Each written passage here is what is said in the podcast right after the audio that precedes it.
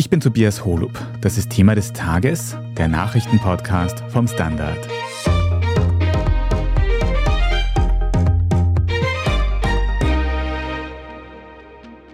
Temperaturen von mehr als 40 Grad. Den höchsten Wert von 48 Grad erwarten Meteorologen auf Sizilien.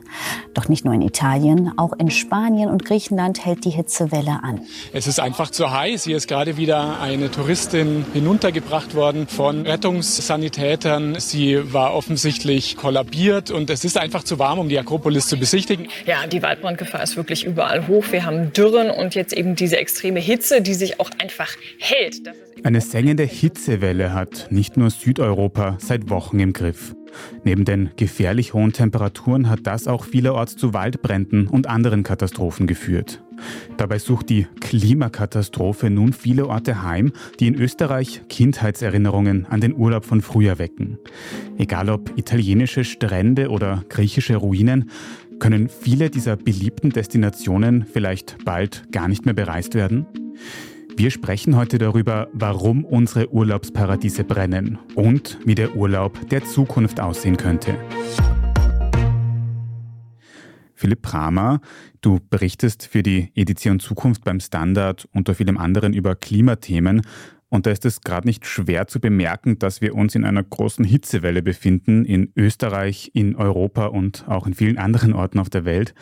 Wie schlimm war denn diese Hitzewelle bis jetzt? Hat es da wirklich sowas wie Hitzerekorde gegeben?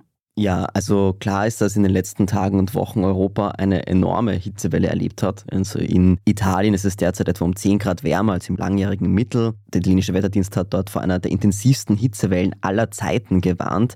Es gilt Alarmstufe Rot in vielen Städten. In Rom, habe ich etwa gelesen, hat man jetzt Bäume in Kübeln an Bushaltestellen aufgestellt, damit die Leute nicht umkippen. In Spanien auch extrem heiß, im Süden des Landes 44,7 Grad. In Athen kämpft man gegen großflächige Waldbrände.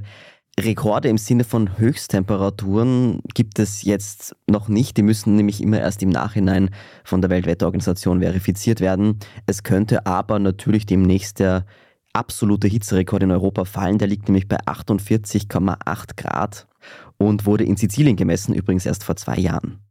Und könnte es sein, dass dieser Rekord dieses Jahr tatsächlich gesprengt wird? Da wird momentan ja sehr intensiv daran gekratzt.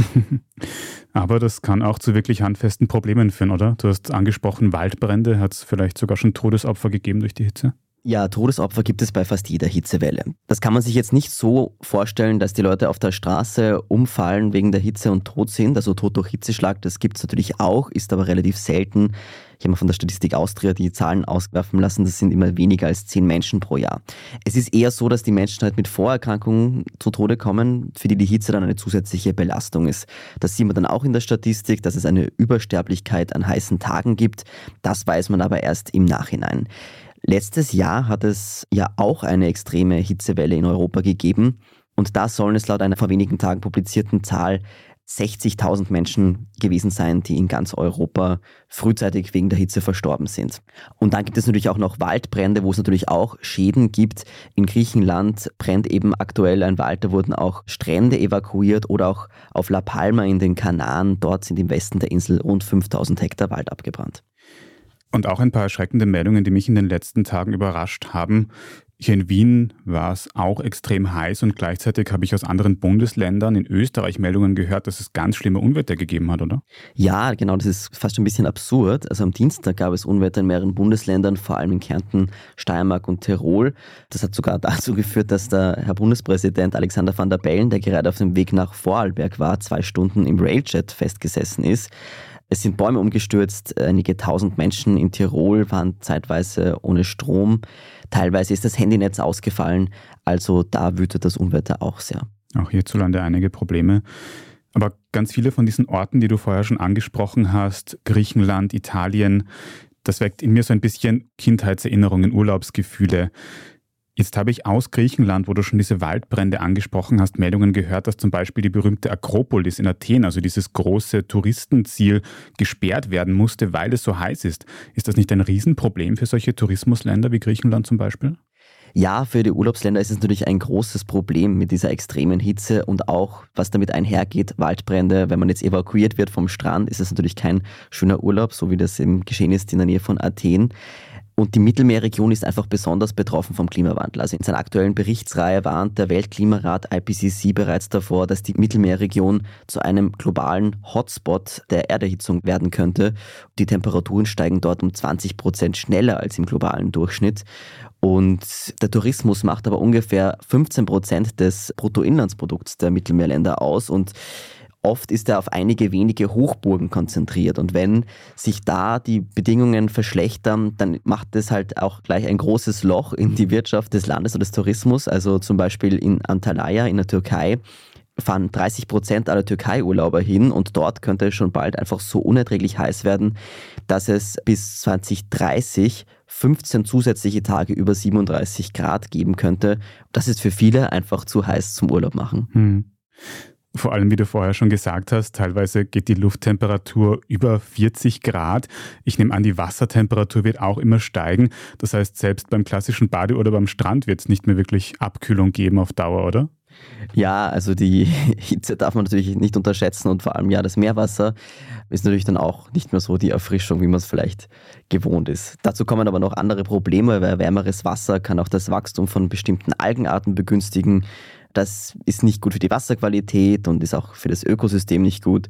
Bei Quallen ist es ähnlich. Die können ebenfalls von wärmeren Temperaturen profitieren und dann ist das Wasser nicht nur zu warm, sondern man kann vielleicht auch gar nicht hineingehen weil einfach dort die Quallen schwimmen.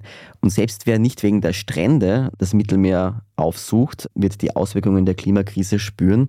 Nämlich laut dem Weltklimarat werden im Jahr 2100, das ist zwar noch weit hin, aber immerhin, 47 von 49 Weltkulturerbestätten in der Mittelmeerregion von steigendem Meeresspiegel und Erosion gefährdet sein. Also das sind einfach dann Ausgrabungsstätten, die nah am Wasser liegen oder auch natürlich so Sachen wie Venedig.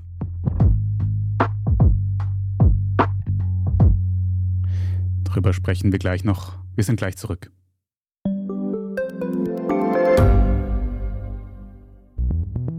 Wie können wir die Erderhitzung stoppen? Wie verändert künstliche Intelligenz unser Leben? Und wann wird nachhaltiges Reisen endlich einfacher? Um diese und viele weitere Themen geht es im Podcast Edition Zukunft und Edition Zukunft Klimafragen. Ich bin Alicia Prager. Und ich bin Julia Beirer. Wir sprechen über Lösungen für das Leben und die Welt von morgen. Jeden Freitag gibt es eine neue Folge, überall, wo es Podcasts gibt.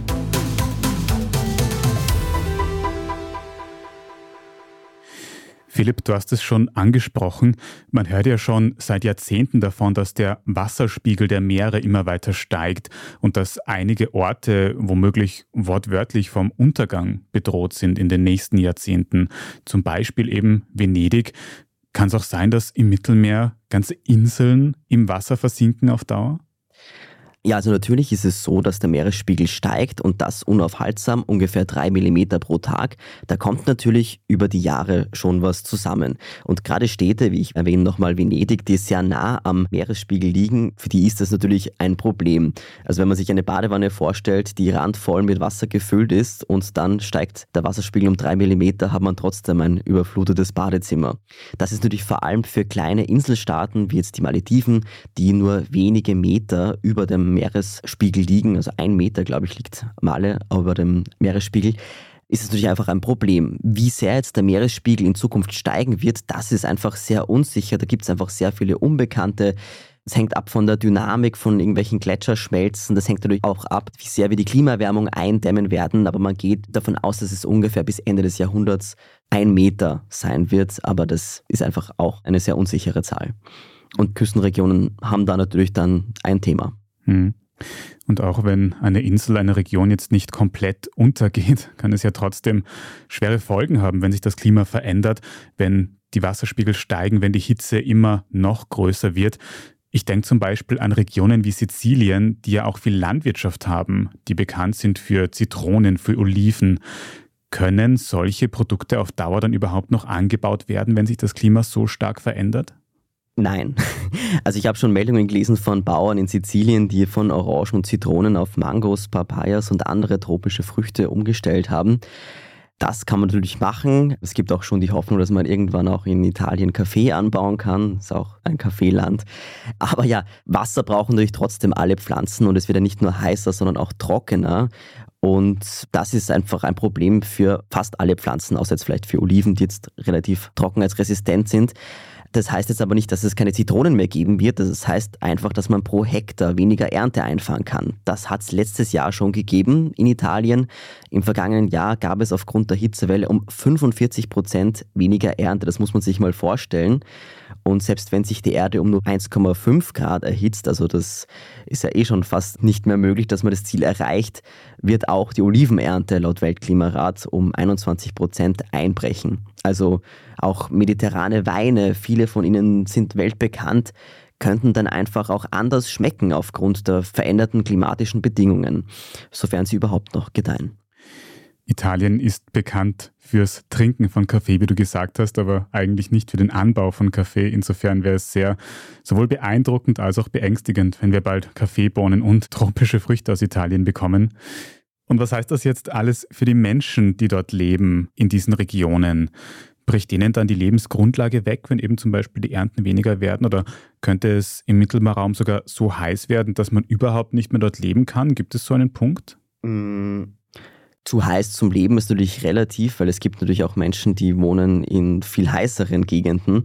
Aber natürlich hat einfach der Klimawandel auch wirtschaftliche Auswirkungen. Also man geht zum Beispiel aus, dass bei einer globalen Erwärmung von zwei Grad in Südeuropa die Arbeitsproduktivität um zwei Prozent sinkt, einfach weil man bei der Hitze weniger produktiv ist.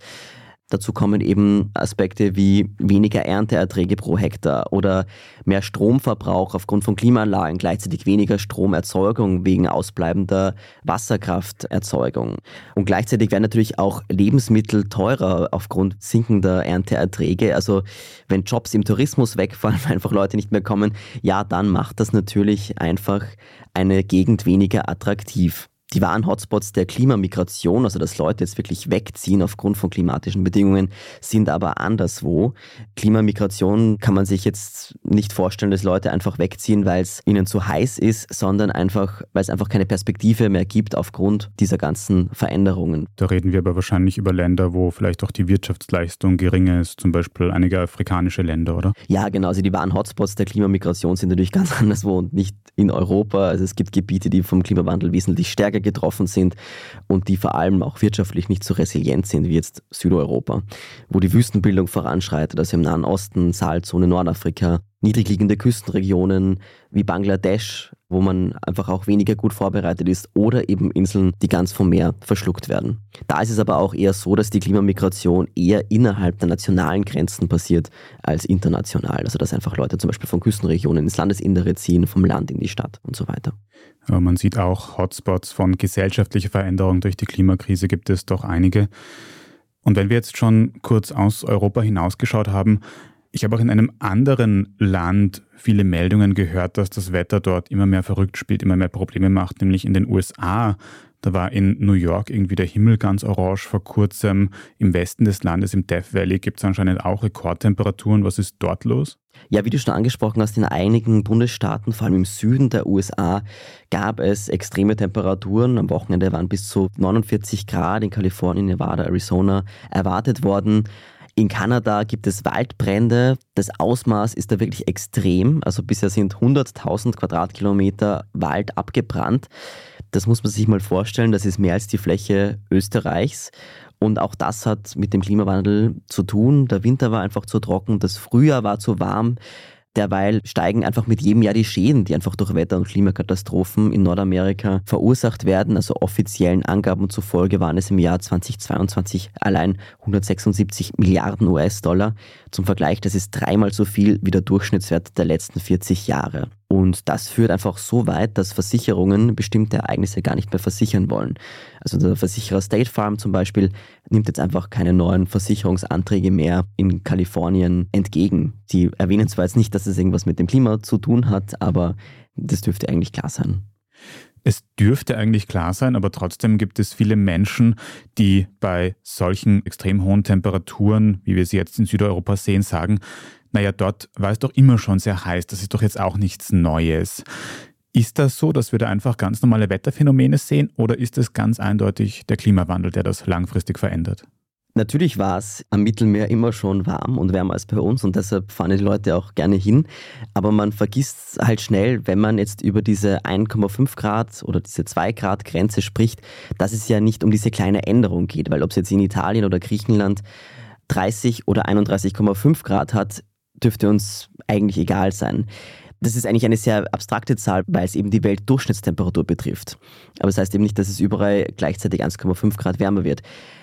Das heißt eigentlich nur, dass das Klima verrückter wird und das ist eigentlich augenscheinlich. Das heißt, dass Hitzewellen und Trockenperioden häufiger werden und dass sie auch länger andauern und die gibt es einfach. Das kann man einfach an den Zahlen sehen und auch wenn man sich die Rekordtemperaturen ansieht in Europa, dann kommen einfach viele aus den letzten Jahren. Also das kann man einfach nicht wegreden, dass es einfach unberechenbarer und heißer wird in Südeuropa.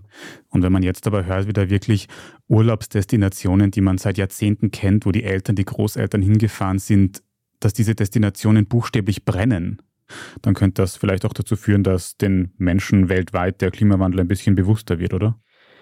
Ja, also ob das jetzt für Touristen gilt, dazu habe ich jetzt nichts gefunden, aber sehr wohl ist es so, dass Personen, die extreme Wetterereignisse, also Dürren, Fluten, persönlich wahrgenommen haben, sich mehr Sorgen um den Klimawandel machen und seine Risiken wahrnehmen.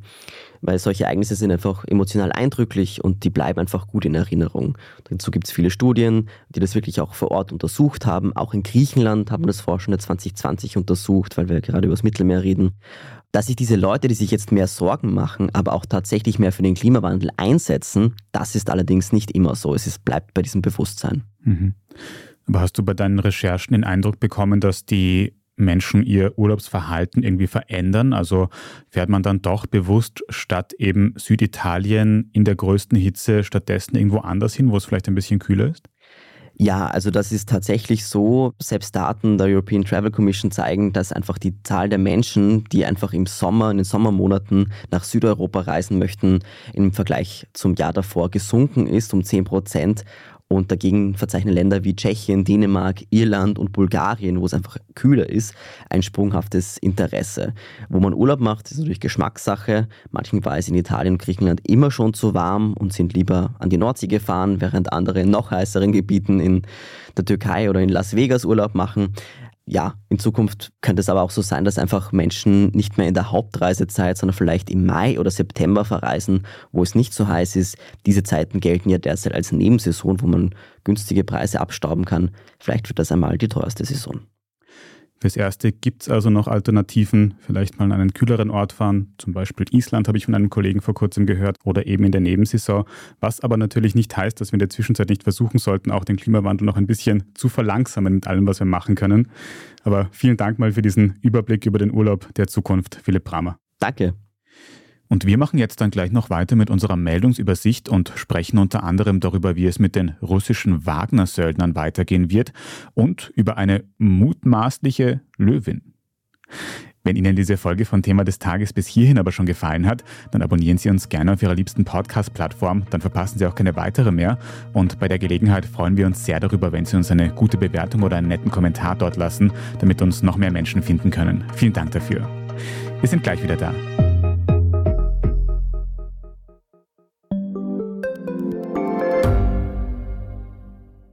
Bin die Franziska. Ich bin der Martin. Und wir wollen besser leben. Lohnt sich 10.000 Schritte zu gehen jeden Tag? Ist das Großraumbüro wirklich so schlecht wie sein Ruf? Spoiler, ja. Bringt's was, Intervall zu fassen? Wir fragen die, die es wirklich wissen und probieren es auch gleich selber aus. Bei Besser Leben, jeden Donnerstag eine neue Folge. Und hier ist, was Sie heute sonst noch wissen müssen. Wir beginnen als erstes mit einem kurzen Update zum Ukraine-Krieg. In der vergangenen Nacht hat es zum dritten Mal in Folge schweren russischen Beschuss auf die ukrainischen Hafenstädte Odessa und Mikolaev gegeben. Über die drei vergangenen Tage hinweg sind laut den ukrainischen Behörden insgesamt Dutzende Drohnen und Raketen zum Einsatz gekommen. Bei den aktuellsten Angriffen sind laut den lokalen Behörden bis zu 18 Menschen verletzt worden.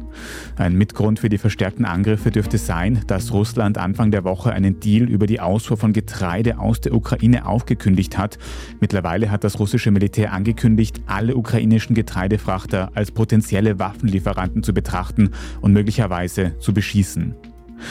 Neuigkeiten gibt es auch von den russischen Wagner-Söldnern, die sich vor einigen Wochen kurz gegen den Kreml aufgelehnt hatten. Die sollen jetzt offiziell in die Armee von Weißrussland integriert werden. Die Bezahlung wird laut Medienberichten aber weiterhin aus Russland kommen. Laut offiziellen Angaben aus Weißrussland sollen die Wagner-Söldner vorerst bei der Ausbildung der örtlichen Armee mitarbeiten und Einsätze in afrikanischen Ländern durchführen. Die weißrussische Opposition und die Ukraine fürchten aber, dass Wagner verdeckt auch weiterhin in der Ukraine kämpfen wird. Zweitens, heute Morgen unserer Zeit ist die Frauenfußball-Weltmeisterschaft in Australien und Neuseeland gestartet. Zum Auftakt hat das neuseeländische Team gegen Norwegen gespielt. Ergebnis: Neuseeland gewinnt 1 zu 0. Neben dem Jubel darüber wurde in Auckland aber auch getrauert, denn kurz vor dem ersten Spiel kam es nahe der Spielstätte zu einem Schussattentat, bei dem drei Menschen ums Leben gekommen sind. Nach dem ersten Wissensstand soll die Tat keine Verbindung zur Weltmeisterschaft gehabt haben, deshalb wurden vorerst keine Spiele abgesagt. Insgesamt spielen bei der WM 32 Nationen mit. Das Finale wird dann Ende August stattfinden und in Österreich wird der ORF die meisten Spiele übertragen. Der Fußballverband FIFA wird dieses Mal ein Rekordpreisgeld von fast 140 Millionen Euro an die erfolgreichen SpielerInnen ausschütten. Das ist dreimal mehr als bei der vorherigen Ausgabe des Bewerbs. Allerdings bei der vergangenen Männer-WM in Katar wurde noch dreimal mehr Geld in die Hand genommen, nämlich insgesamt 400 Millionen Euro. Und drittens, aus der deutschen Hauptstadt Berlin kamen heute Morgen Meldungen, dass dort eine Löwin entlaufen sein könnte. Laut den örtlichen Behörden hätten ZeugInnen beobachtet, wie eine Raubkatze im Süden der Stadt ein Wildschwein erlegt habe. Daraufhin wurde eine große Suchaktion gestartet, mit Hilfe von Hubschraubern und auch JägerInnen waren beteiligt. Die BewohnerInnen der Gegend wurden aufgefordert, in ihren Häusern zu bleiben. Das Kuriose an der Geschichte, laut Polizeiangaben würde kein offizieller Zoo oder Tiergarten in der Gegend eine große Raubkatze Raubkatze vermissen. Bis Redaktionsschluss dieses Podcasts wurde das Tier noch nicht tatsächlich aufgespürt. Rund 500 Kilometer weiter südlich, nämlich im Wiener Tiergarten Schönbrunn, soll der dortige Direktor unterdessen eine Genehmigung für eine Pumpgun und eine Magnum beantragt haben, wie es laut Medienberichten mit Verweis auf Behörden heißt. Die kolportierte Begründung, diese grundsätzlich verbotene Waffe sei notwendig, um entlaufene Wildtiere wie Raubkatzen oder Elefanten im Notfall aufzuhalten. Die Polizei wäre dazu demnach nicht in der Lage, wird der Zoodirektor zitiert. Dass diese Anfrage nun gleichzeitig mit dem Entlaufen einer mutmaßlichen Löwin in Berlin bekannt wurde, das dürfte allerdings Zufall sein. Die aktuellsten Infos zu beiden Geschichten können Sie immer auf der Standard.at nachlesen. Dort finden Sie dann auch gleich alles weitere zum aktuellen Weltgeschehen. Wenn Sie jetzt noch nicht genug von Standard Podcasts haben, dann kann ich Ihnen die neue Folge unseres Schwester-Podcasts Serienreif empfehlen. Da spricht der österreichische Kabarettist und Autor Michael Buchinger über den Sex and the City Nachfolger And Just Like That. Serienreif hören Sie überall, wo es Podcasts gibt. Falls Sie dem Standard Podcast Team irgendetwas sagen möchten, dann schicken Sie gerne eine Mail an podcast.derstandard.at. Und wenn Sie die journalistische Arbeit, die wir hier beim Standard machen, unterstützen möchten, dann geht das zum Beispiel, indem Sie ein Standard-Abo abschließen. Das kann man machen für die Zeitung, für die Website oder wenn Sie Thema des Tages über Apple Podcasts hören, dann kann man dort ein paar Euro für ein Premium-Abo zahlen und in Zukunft ohne Werbung hören und sehr unterstützen. Also vielen Dank dafür. Ich bin Tobias Holub und an dieser Folge hat außerdem Scholt Wilhelm mitgearbeitet. Vielen Dank fürs Zuhören und bis zum nächsten Mal.